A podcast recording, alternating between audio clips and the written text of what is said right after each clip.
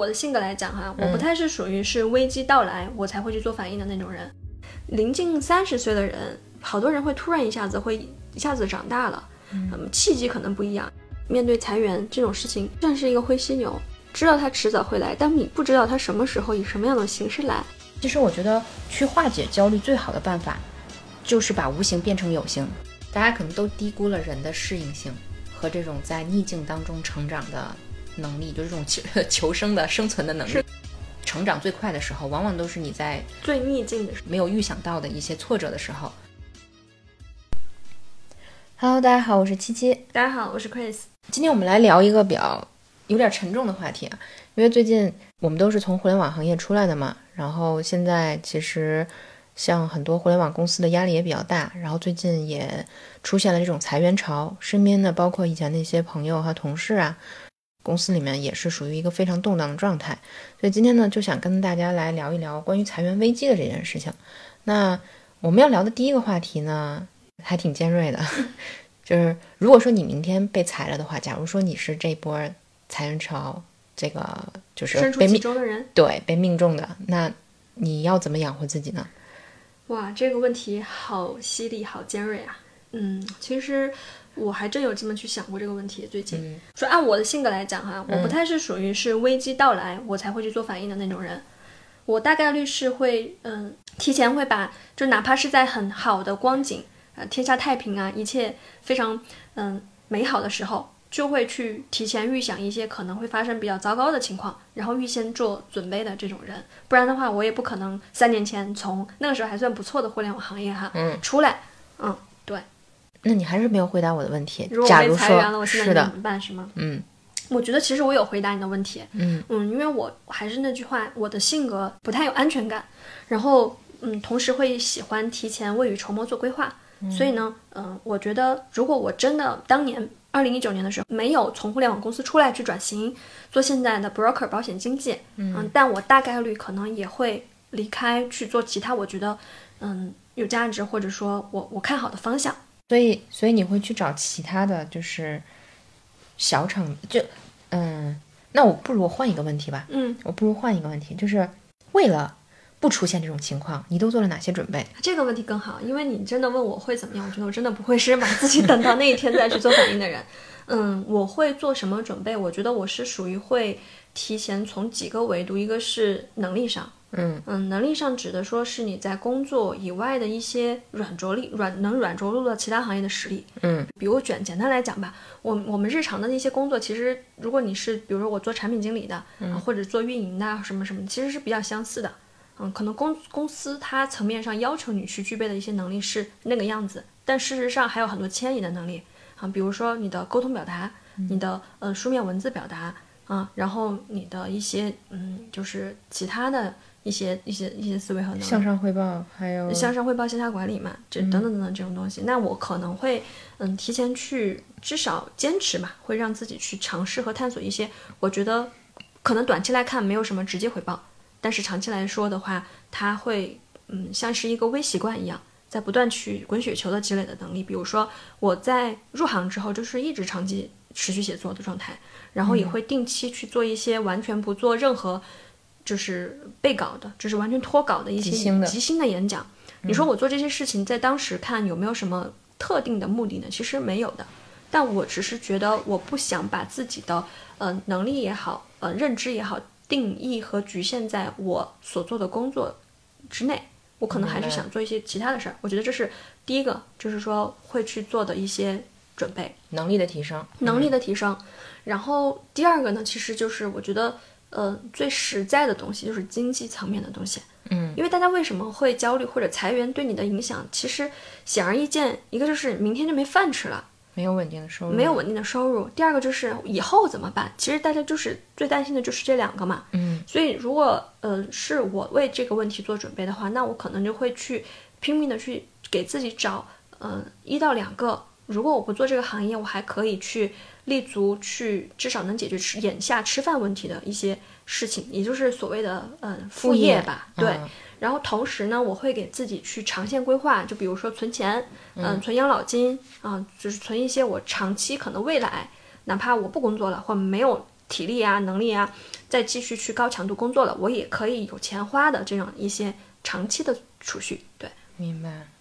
其实我觉得副业这个话题好像是近几年来特别火的，就感斜杠青年，是的，就感觉好像大家现在 如果要是没有一两个赚钱的副业，好像 上班都不好意思开口自己说自己是 就感觉上班好像都没有那么踏实了。是的，但是我们来换一个角度去，就是聊一聊副业这个话题。你真的觉得你自己之前都做过哪些副业？你觉得副业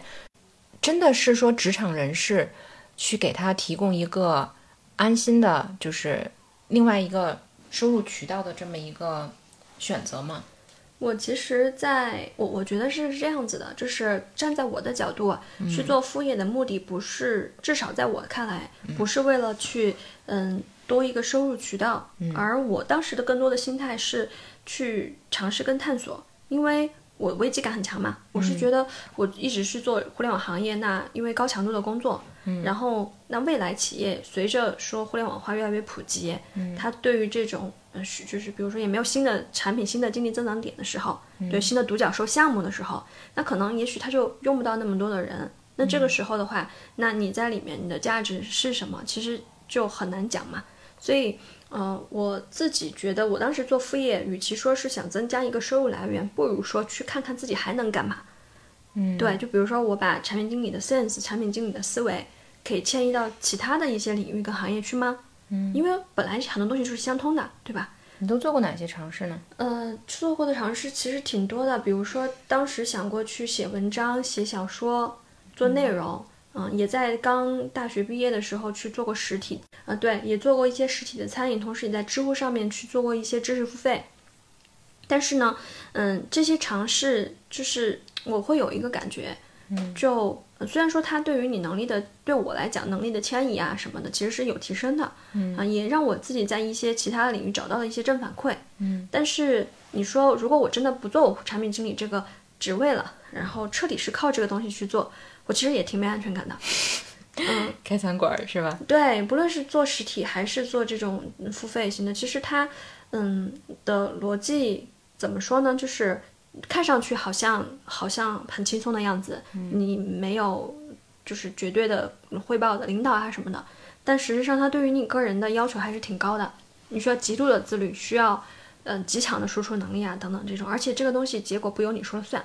嗯，对，等于说其实你是希望去找一个可持续的发展的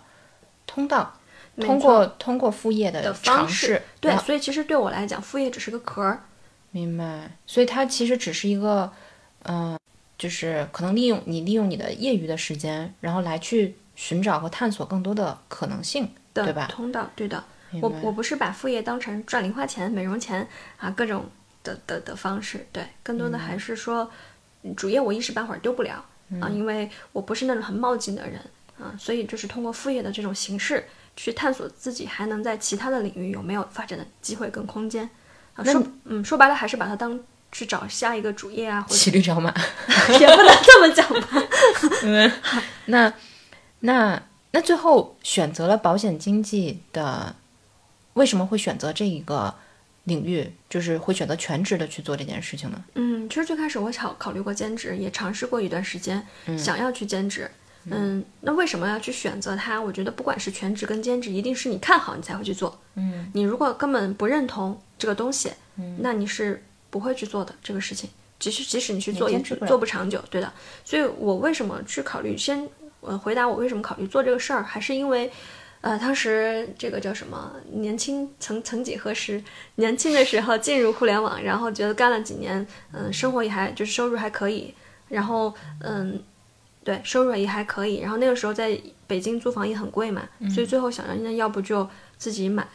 啊，然后买了房之后突然有了债务，一下有了压力，啊，然后就会很担心，如果就是突然一下子不在啦怎么办？家里面的人有没有人能照顾？债务问题怎么解决？所以我开始去尝试了解了保险，找到了你，啊，所以我觉得就是为什么做保险，更多的还是自我的一次剖析。就是当有有个人说过一句这样的话，临近三十岁的人，好多人会突然一下子会一下子长大了，嗯，契机可能不一样。有些人可能是因为自己突然生病，或者是父母突然生病，或者自己一下背了房贷，反正可能不管是哪一种，他会一下子把你从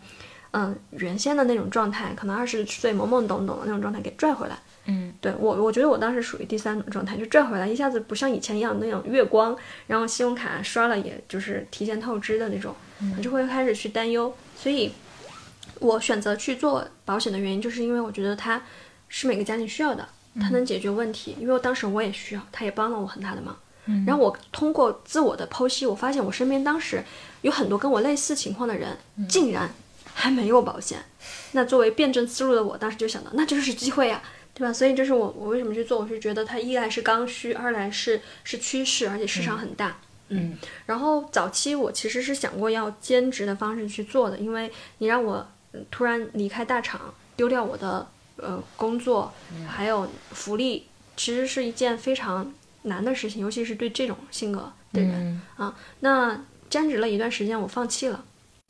为什么呢？原因就是我觉得太撕扯了。嗯，就比如说我现在做自由职业嘛，就是那就是现在现在做保险经纪的话，其实它是我们可以看到它好的地方，比如说时间自由，你自己是自己的老板嘛，对吧？但你在兼职去做保险经纪的时候，就是你你工作的时间，你有的时候就会有一种挂羊头卖狗肉的那种心态，你还是会有一点内疚内疚感的，对。但是呢，你又很想去了解新的东西，对吧？就是所以你会拼命的去挤压你的时间。去挤压你的休息的空闲，然后去做，同时并行多条线，其实是非常累的。可能刚开始你会有点新鲜感，你会觉得积雪满满啊，我开始去不一样，开启新事业了。但是坚持一周之后，会发现非常累，而且那种就是，嗯，又得嗯，不能让你周围的人知道，但是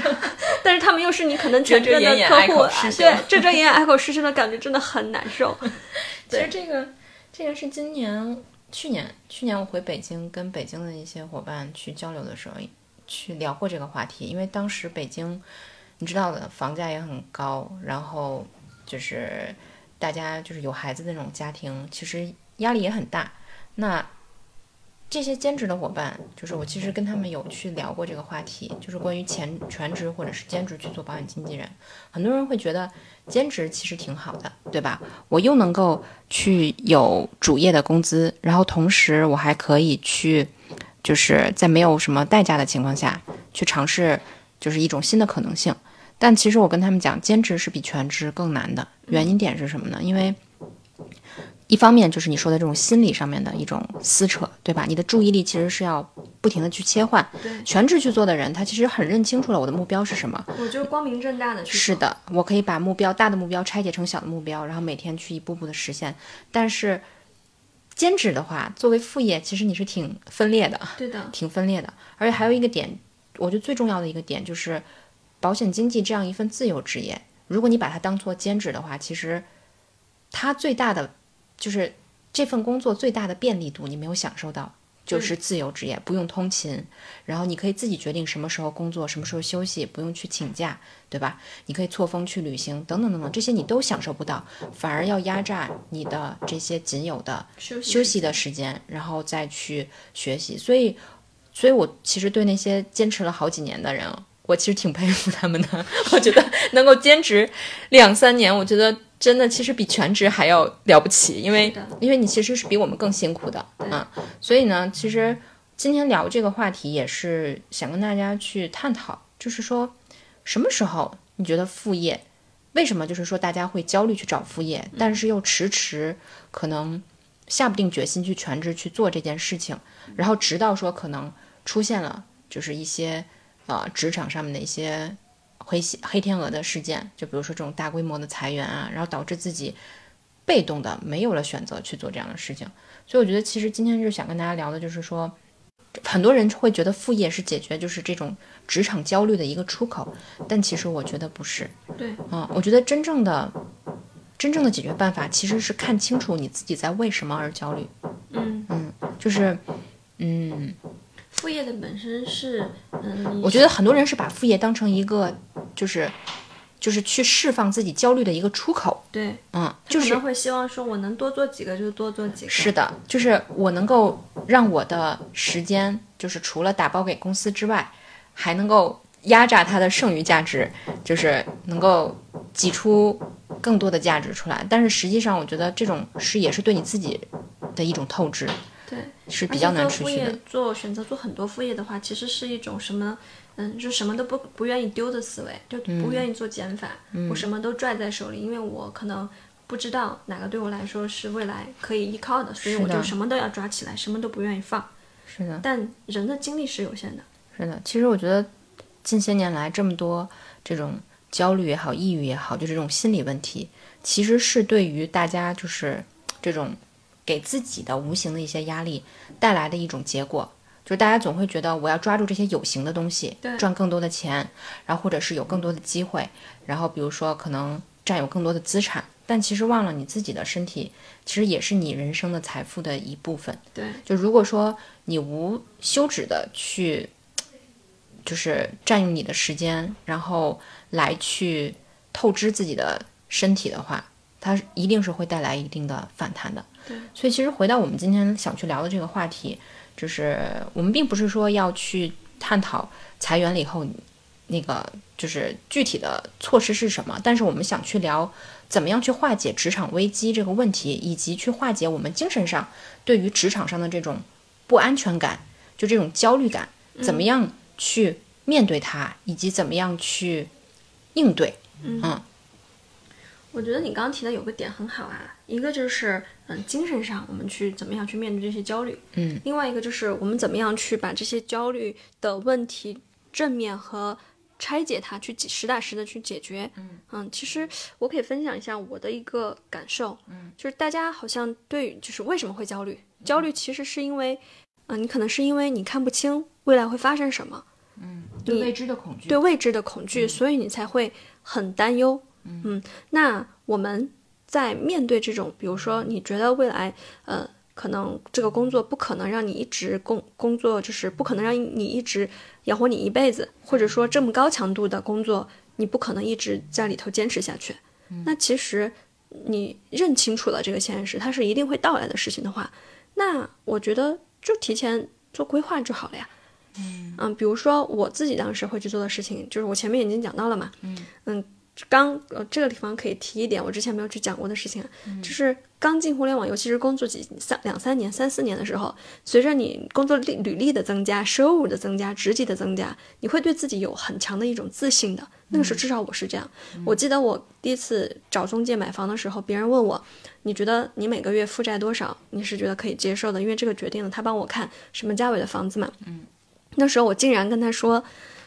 贷款每个月还到两万块钱以内的，我都可以接受。我现在想想，真的是，如果现在让我还个八千，我都嫌多。但事实上，就从收入的角度来讲，其实那个时候是没有现在多的。嗯，我觉得，嗯，为什么会有这样的一个变化？根本的原因其实是，呃，那几年在这个圈子待着，我看到的更多的是，嗯、这个行业它的欣欣向荣，然后每个身处这个行业的人，他嗯被这个行业受益嘛，受受益于这个行业。啊，所以我会对自己的工作非常有信心，我会对未来的收入毫不怀疑。才会去嗯下这么大的一个决心，但这个感觉就像是你可能一直生活在一个不真实或者不全面的一个世界，你戴着一个过滤的眼镜，嗯，然后那个时候我还有一个感受就是工资发完之后吧，我下手也非常狠，从来没有是说要抠啊要去省钱，因为你的时间其实就是像被打包出去，整体售卖的，嗯，不论你今天是摸鱼，还是你今天拼命加班，你最后都给这么多钱，所以你对于你每一天的时间值多少钱，你每一分每一秒值多少钱，你是完全没有概念的。所以那个时候的钱就会觉得，哪怕可能占了我工资的呃三分之二了，去还贷款，我也觉得没关系啊，就会有下个月还有，下个月还有对，但是现在我出来我是自由职业嘛，对吧？我我会对这种事情会更介意，会觉得我每一个小时都很值钱啊。然后如果没有去做对自己成长有益啊，或者去创造价值的事情啊，我就会觉得不行，这样不可以的。我的我的钱本我的我的时间本身就是值钱的。对这个商业社会就是认识会更加深刻了。是的，所以你现在会就是，所以回到这个点嘛，就是我们如果说，嗯，面对这种裁员的问题，你希望自己不焦虑，那我觉得就是尽可能快的回归现实，啊，就是你对于你自己的行业，对你自己的能力，可能需要有一个比较准确的判断，如果说这个负债你觉得未来偿还会有一定的压力，那就不要给自己加那么多的杠杆嘛。对我觉得可能就是这这也很好理解哈，就是我比如说很多人会想啊，就自己手里有钱去提前还贷，尽可能的那个嗯、让自己没有债务，无债一身轻嘛。嗯，对，其实我是会想从这个问题的根本去思考，焦虑是什么东西？你有想过吗？焦虑是什么东西？对，焦虑是一种什么？我觉得焦虑是一种，呃，对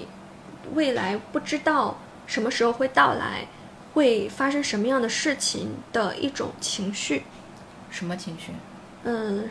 是一种无法平静下来、无法安心、无法安静下来的那样一种有波澜的情绪。对，它我觉得它是恐惧。我觉得它其实就是恐惧。恐惧的点就是在于，你不知道因为什么恐惧。你不是因为有形的东西感到恐惧，而是对未知的东西恐惧。无形的对，所以其实我觉得去化解焦虑最好的办法，就是把无形变成有形。嗯嗯那它其实从几个层面来去解决，就是你有形的恐惧是什么？你害怕的到底是什么？比如说裁员之后上哪儿去找工作去啊？然后收入。对，就是靠什么吃饭，这是嗯。最最最直接的。那你你赚完钱以后，你想你需要去做什么呢？呃，就是哪些是我现在可以花的，哪些是我未来去花的，嗯。啊，还有我比如说哪些是处理一些紧急的，嗯，突发的一些事件的，嗯，对。所以其实包括我有很多客户也是会近些年来跟我传递的都是一种比较负面、消极的这种，就是这种 金钱观，会觉得自己好像是不知道什么时候就干不下去了，收入可能就会大幅的缩减。那这种情况下，我通常就会带着他去算一笔账，就是做现金流的规划。嗯啊，就是你有没有算过你到底想要什么？其实大部分人会告诉我说，他就是希望自己的父母能够每个月能够给自己的父母年纪大了，然后希望他们如果生病的时候，自己能够给他们储备一些资金，然后还有自己的孩子将来上学啊，比如说可能出国读书啊，他能够说给到他们一天一定的选择权，哪怕说出不出国，我觉得都是次要的，但是他具有就是能够出国读书的这么一种选择权，不会说因为没有足够的钱，或者是投资失败了，就导致孩子放弃放弃了这种可能性。嗯然后还有呢，就是说自己担忧，就是未来如果是退休了之后啊，那我的养老金到底够不够？我能不能做到就是活多久我就可以领多久的钱，够我的开支，而且不会说和我上班的时候一样，就是就是这个收入之间会有一个很大的差距。其实我带着大家梳理完，带着他们梳理完了以后，他们会发现，其实自己要的就害怕的这这些东西和想要的东西具象化了以后，反而就没有那么担忧和恐惧了。嗯啊，因为他会发现，其实，比如说，我希望我退休六十岁之后，我每个月能够领一万块钱，那我从现在开始每个月只要存五千块钱，我就可以实现这个目标了。嗯，就非常具象的拆解了。是的，他就会发现其实没有我想象的这么难。嗯然后再比如说，可能孩子到十八岁的时候，他想要就是你想给他准备五十万左右的一个留学的基金，嗯但其实这五十万，你如果从现在开始准备，可能你只要分十年，每年只要存三万就可以了。再把这些具体的人生目标去拆解成实在的数字的时候，他们就会发现，原来这个东西不是大家所说的我一定要财务自由，或者是说什么北上广深，我需要赚赚够一个亿，我才能够就是说，就是你的标准其实不是跟着别人来去变的啊，他们心里反而就踏实了。啊，原来我想去实现这个目标的话，我只要踏踏实实的存存够这些钱，赚够这些钱，其实就可以了。那比如说，我仍然可以再去做一些投资，对吧？近些年来，就是今年以来，就是这个基金的 起伏，也让很多人的心情受到了非常大的影响，就是因为这些东西都是不确定的，对，不确定的东西就会给你带来更多的恐惧。恐惧感。是的，所以其实我觉得应对裁员这个问题也是同样的道理，就是你可以去把你不确定的一些这种恐惧去变成具象的，你的焦虑就会少很多。那比如说经济层面的，就像我们说到的，假如说我未来有可能会有失去稳定收入的这种可能性的话，那我就要算一算，我每个月是花多少钱，有哪些是必要的支出，哪些是不必要的。不必要的支出我就可以减少，啊，然后那其实我就可以把更多的钱去存储下来，来去应对将来这种不确定性的危机，就是在经济层面做好了准备。嗯，另外一点呢，就是说从机会的这个，就是比如说副业也好，或者是什么样的这些东西，就是就像你那个时候，就是可能尝试过很多副业，你最后选择了保险经纪，对吧？那我觉得其实每个人他也应该，就是因为没有人能够告诉你你适合做什么，你能够做什么，你想做什么，你也只能够通过自己去这种副业的形式，然后去探索更多的一个可能性。那你探索到了的时候，其实。那你可能就心里就会比较清楚，就即便说我失去了主业的这个稳定的收入，我仍然可以在这个领域上面持续的一直去做下去，然后持续的获得现金流。也可能一开始就是收入并不是很稳定，但是从长期来看的话，它是比这种高强度、高体力的这种透支生命的这种工作，能够给他就是带来更持久的这么一个这种这种就是。啊，个人能力的成长也好啊，或者是收入的成长也好。嗯嗯，我觉得七七的分析其实已经非常非常具有可落地性。嗯，然后最后我其实在想，很多时候面对裁员这种事情，嗯，可能它就像是一个灰犀牛，你觉得它迟早有一天会来，但这种实际上是最可怕的，就是你知道它迟早会来，但你不知道它什么时候以什么样的形式来，所以人在其中慢慢的，他有的时候会麻木。虽然他觉得我有危机，我应该做点什么，但是好像哎，大家都这样，大家都这样，而且呢，今天好像也没怎么样，明天也许也不会怎么样，所以那些就会出现道理我都懂，但是我都没做的这样一个情况。对，所以呢，就会出现，如果真的有一天一下子自己被就是命中，可能就是被裁的那一刻，才会有那种哇，突然一下子束手无策呀这样的一个情况。但我觉得其实，嗯，大家可能都低估了人的适应性。和这种在逆境当中成长的能力，就是这种求 求生的生存的能力，生存本能。是的，就是你回顾我，我其实我我觉得我们很多人回顾自己，就是成长最快的时候，往往都是你在最逆境的时候。对的，就是面临了一些就是非常没有预想到的一些挫折的时候啊，那你会发现，就是 你掉到水里面，就是。不会游泳的，扑腾几下，对你也要扑腾几下，然后你也要去拼了命去自学 出来什么狗刨式，你也会爬到岸边的。所以我觉得，其实大家也不要对裁员这件事情抱有那么恐惧的一件事情，就是，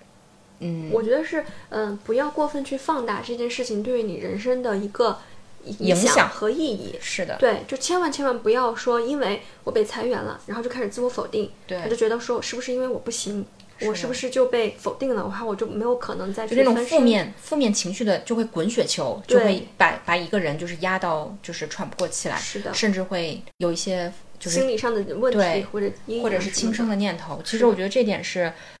嗯一定要去避免的。我觉得当你把这个问题把这件很看起来很可怕的事情去拆解以后，你会你就会发现哦。我就是失去了稳定的现金流 这么一件事情，对吧？那我还有我的存款呀，对吧？而且我本人本身其实才是最大的价值。是的，我还有，我还，我只要还在，那留得青山在，我还可以有其他的工作机会，甚至有可能会全力的就把我所有的时间都用来去，呃，针对性的去做一个突破。比如说像我们做这种自由职业，你反而会发现。啊，好像生活不只是你以前看到的那个样子。是的，我不是说一定要把我的工资就一，我不是一定要把我的时间去打包卖给一家公司，然后由他们来去决定我值多少钱。嗯，而是说我自己可以去探索我喜欢什么，我擅长什么，我还能够给别人提供什么样的价值。然后这样的话，就其实哪怕说一开始你的收入是不稳定的，但是你会慢慢的去更真切的体会到你的价值感。对，和你和这个整个世界的这个连接，因为你其实，在公司里面，你去做一些比较抽象的项目的时候，你是没有这种实感的。你只是把我的时间打包卖给了一家公司，他说你一个月值两万块钱，嗯，但其实你并不知道你创造了什么价值，以及你每天做的这些事情，实际上是就是。带来了什么？嗯嗯，对。其实我觉得今天跟七七去做这样一个聊天播客，更多的还是想要去跟现在目前可能你正在面临被大公司去裁员的这些朋友，或者是担忧，或者担忧这种事情发生在你身上的这些朋友，嗯，一一个一个就是也也不叫说是案比较落地的，也不是说案例吧，我觉得更多的是一个嗯同样情况的一个分享和 share，就是其实我们本身也是从原来稳定的，然后拿固定薪资的这种公司大厂出来去做到现在，就可能你看来或者你看似没有确定的薪资，然后收入可能不稳定，啊。就是说，它不是那种打包去售卖时间的这种类型的工作。也许原来放到原来的我去看到这种工作，我会想的是，啊，好不确定，我好担忧，我会没有安全感。我记得你最开始的时候，你连 一个月八千的房贷都。会会担心自己还不上，会有这样的心态，因为就是说白了，就是我给你一个确定的东西，告诉你，你从明天开始，每天可以拿到多少多少钱，和我告诉你，你不确定，你有可能拿到比这个更多，但是你也可能没有。大部分人会选择第一种。其实我觉得这个就是固定薪资跟这种不确定收入它的一个区别。但是我觉得今天我们跟大家做这一期播客，呃，其实我觉得更多的还是想跟大家去 share，还有这样的一种方式，像我们这样的一种方式是。真的，如果被裁，你也不要太放大这件事情，没关系。人生其实还有很多的可能性，然后也许你可以把它作为老天爷给你的一个契机。那这个契机可能就是你有机会再去看看你原先的那种生活、生命、工作模式以外的其他的模式和其他的一些可能性。也许你出来以后，你会发现，哎，没有你选原先想的那么糟糕，也许还更好。我觉得更多的点哈是，嗯，就是出来之后的话，我觉得自己很现在回想，事后总结啊，就是如果当时没有出来，可能，嗯，就是保险行业也不能这么讲吧，就是我觉得可能缺乏了一个这么小白板，然后这么社恐内向的一个人还能做成的一个。呃，就是保险界的新星，对这个小小成功的案例吧。我觉得这种其实更多的还是会给很多人一些，也许能帮到一些人，或者给他们一些鼓舞。嗯，我觉得这个才是很很重要的，就让他看到哦，这样的都可以。然后，嗯，只要你愿意去付出，还是有很多机会的。嗯，所以我觉得这个其实是更想要去跟大家去传达的。嗯，好吧。那行，那我们今天就聊到这里。好，那我们今天就聊到这里，然后欢迎大家关注我们的小宇宙播客，我们后续会给大家带来更多的一些分享还有讨论。那今天就到这里吧，大家拜拜，拜拜。